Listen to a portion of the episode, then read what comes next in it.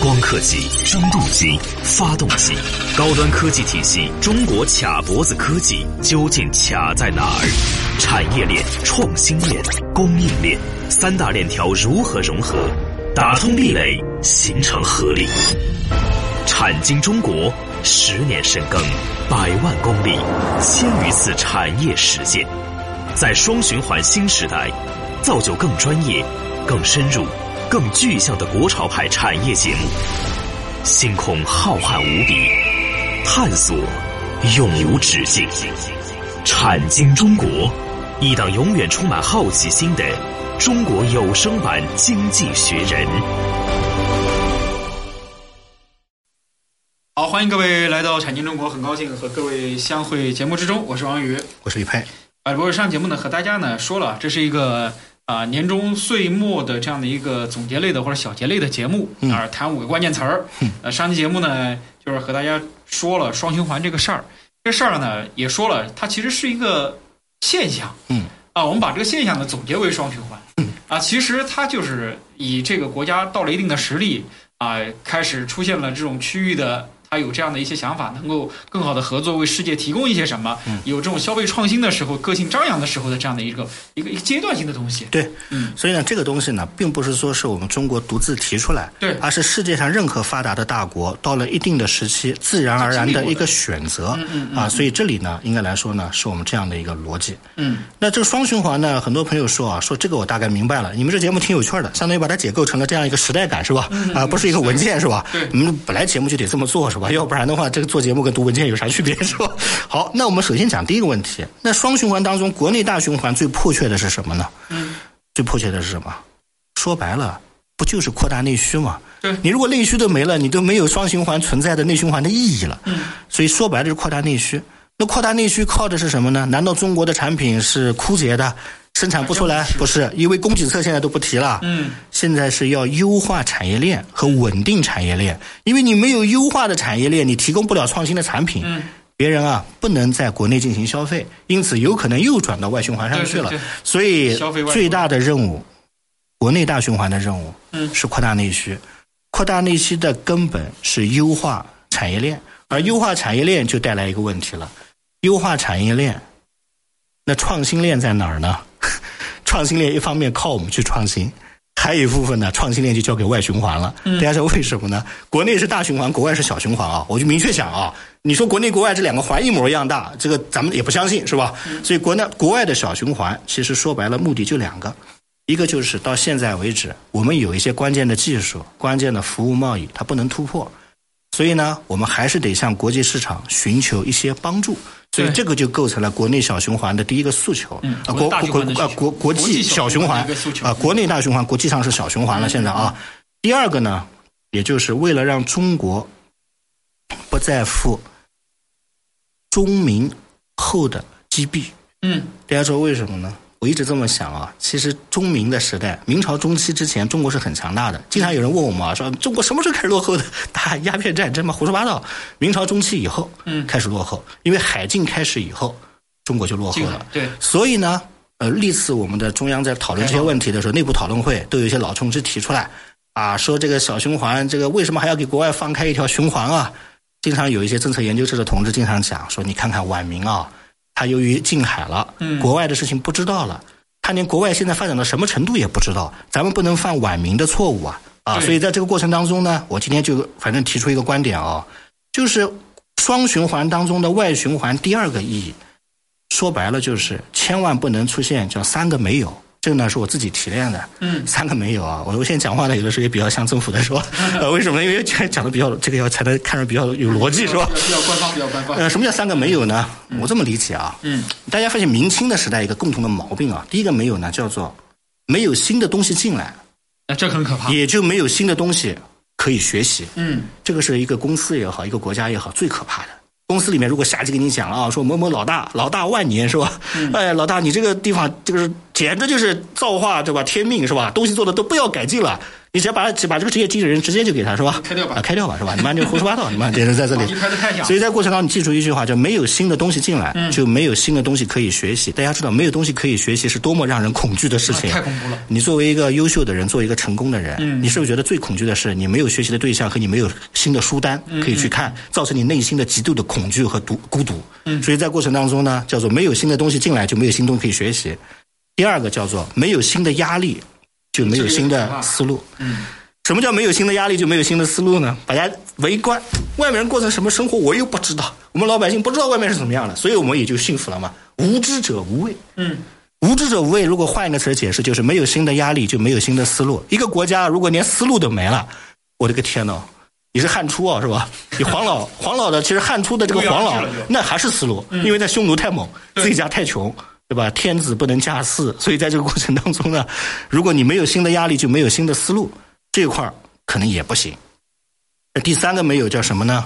嗯，叫没有新的敌人，就没有新的动力。这句话，这句话是西方人经常讲的。嗯， 为什么认为是个敌人啊？中国海军又扩张了。你看这个对吧？谁谁谁今天又干嘛了？你没有敌人啊，你是不会有新的动力的。所以呢，最好的外循环，大家知道是什么吗？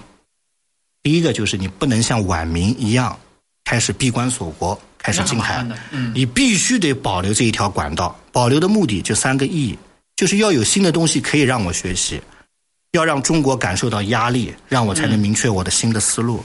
我还需要我的敌人。嗯很多人经常讲，你这不会吧？谁希望自己有人树敌啊？你公司如果没敌人，你公司没有一个跟你竞争的，我跟你讲，你公司啊三年而亡。今天我明确跟嗯是你这样讲的，因为你没有敌人，就内部斗争。是内部斗争完了之后，你发现好玩了内耗啊比外斗啊。更那厉害那亡国那个就是来了个爽更快，是吧？哎，大家都懂的是吧？所以怎么办呢？所以很多公司叫做没事儿这个内斗，有事儿外战，是吧？所以呢，领导经常讲啊，疫情就要过去了啊，你不要内斗了啊，马上底下又脏了，可以打了，是吧？ 开玩笑啊，所以呢，中国是需要敌人的，因为你真的没有敌人了，你的环境特别的优越，最后啊，陈平日久，你连新的发展动力都没有。嗯，所以呢，我最后总结出三个危言耸听的词儿啊， 一定要有新的东西进来，包括新的思想。嗯，第二个，一定要有新的压力传导进来；第三个，一定要有敌人在旁边在鞭策你。这三个有，最后会构成你在外循环当中的拦路虎。但是你对着这些拦路虎，如果一口口的啃下去，你会发现你的国家未来会越发展越来越好，越强嗯来越强。所以，其实我的理解的双循环当中的外循环，其实就是为了让我们保持不竭的动力，嗯，不让过去五百年的这样沉痛的历史的历史再重演，绝对不能关门自己去竞争。所以经常开玩笑啊，有的人经常曲解双循环。哎呀，说国内大循环为主，不就是关门关门自个竞争嘛？哎呀，言官说那这个就是晚明嘛，那所以人家留条外外循环的路子给你嘛，对不对？所以在这个过程当中怎么办呢？所以讲国内大循环是主体，但是国际上是小循环。我们讲呢，它是一个新的发展格局，因此小循环要刺激大循环，嗯，而大循环未来积蓄的力量要在小循环的博弈中，要把我们的敌人打败，甚至让我们的敌人永远成为我们的敌人，给我们不停的强刺激，这个民族才有新的希望。所以在这个过程当中，为什么要出去“一带一路”？知道“一带一路”沿线有那么多豺狼虎豹，为什么要出去搞点事情？为的是为什么会有摩擦？当然不是我要摩擦啊，是他们认为我要摩擦。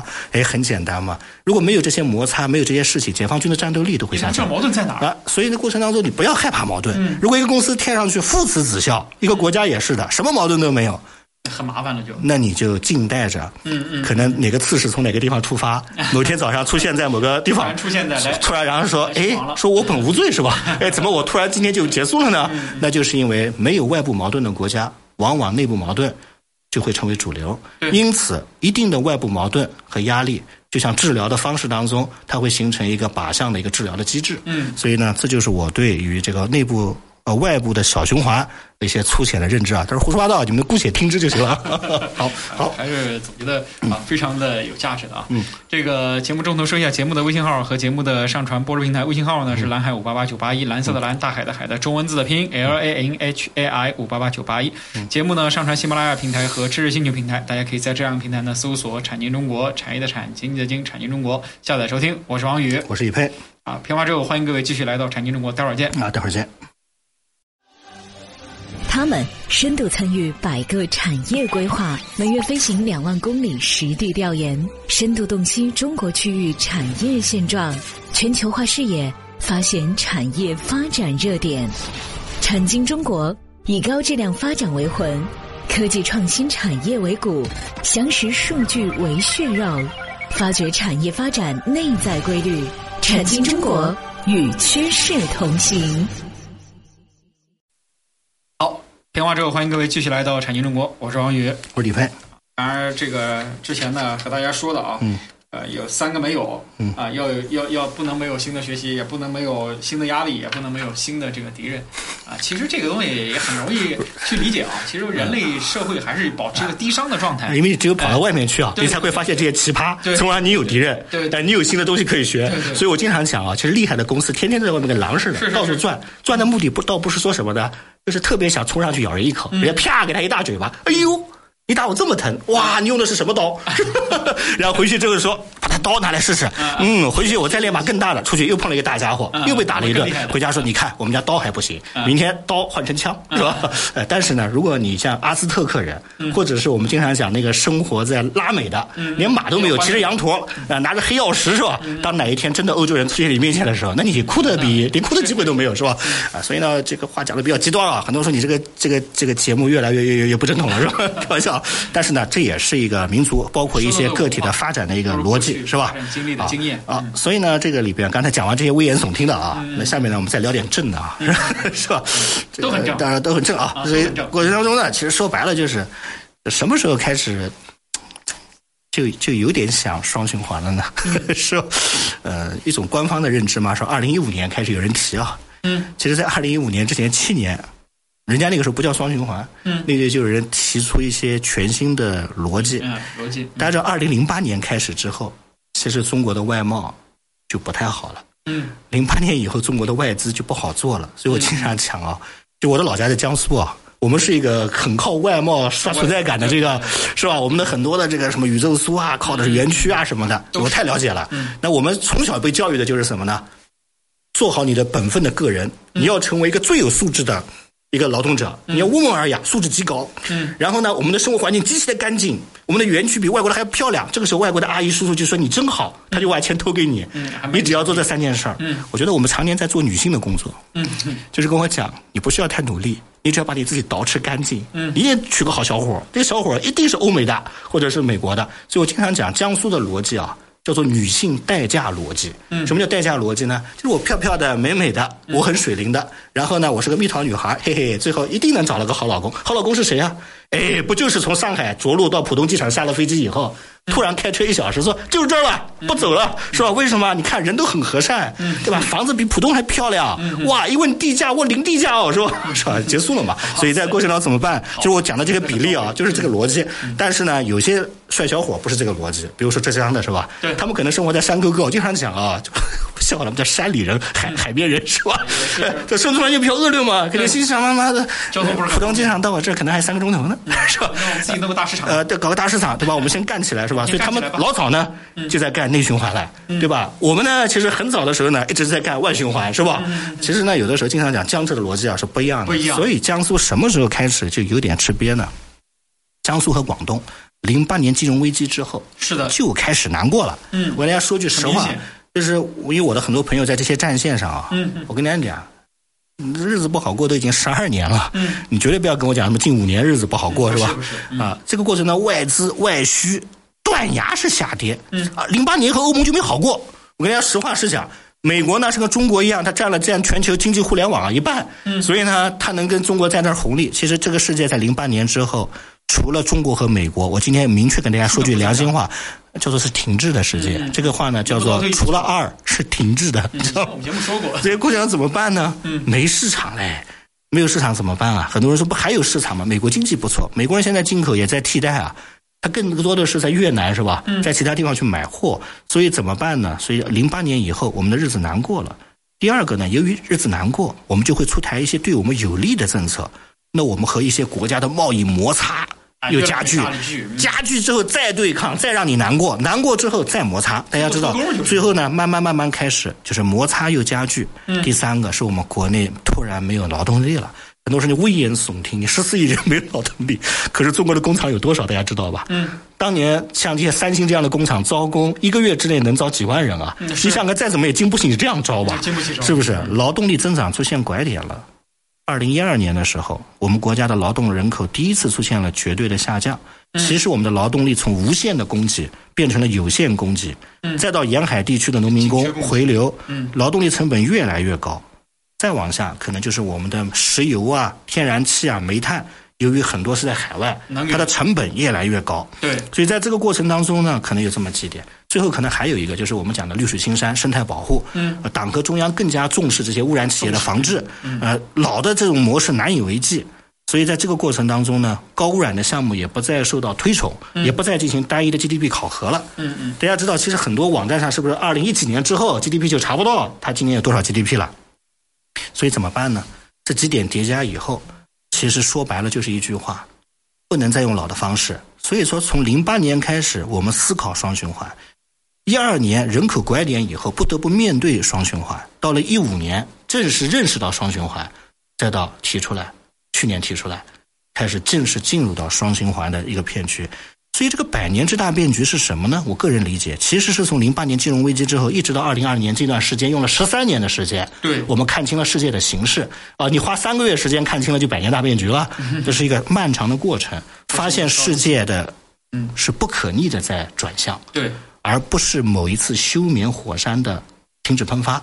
因此，我们坚定了我们的信心，那就是在这种不可逆的社会上，中国人必须在全球有担当，这才构成了我们的所谓的叫百年未有的大变局和大机会的这样的一种逻辑。嗯所以今天呢，我们可能讲了这些东西啊，有很多朋友说，你这讲的挺好玩的，是吧？ 那讲虽然有的时候可能有点歪理，是吧？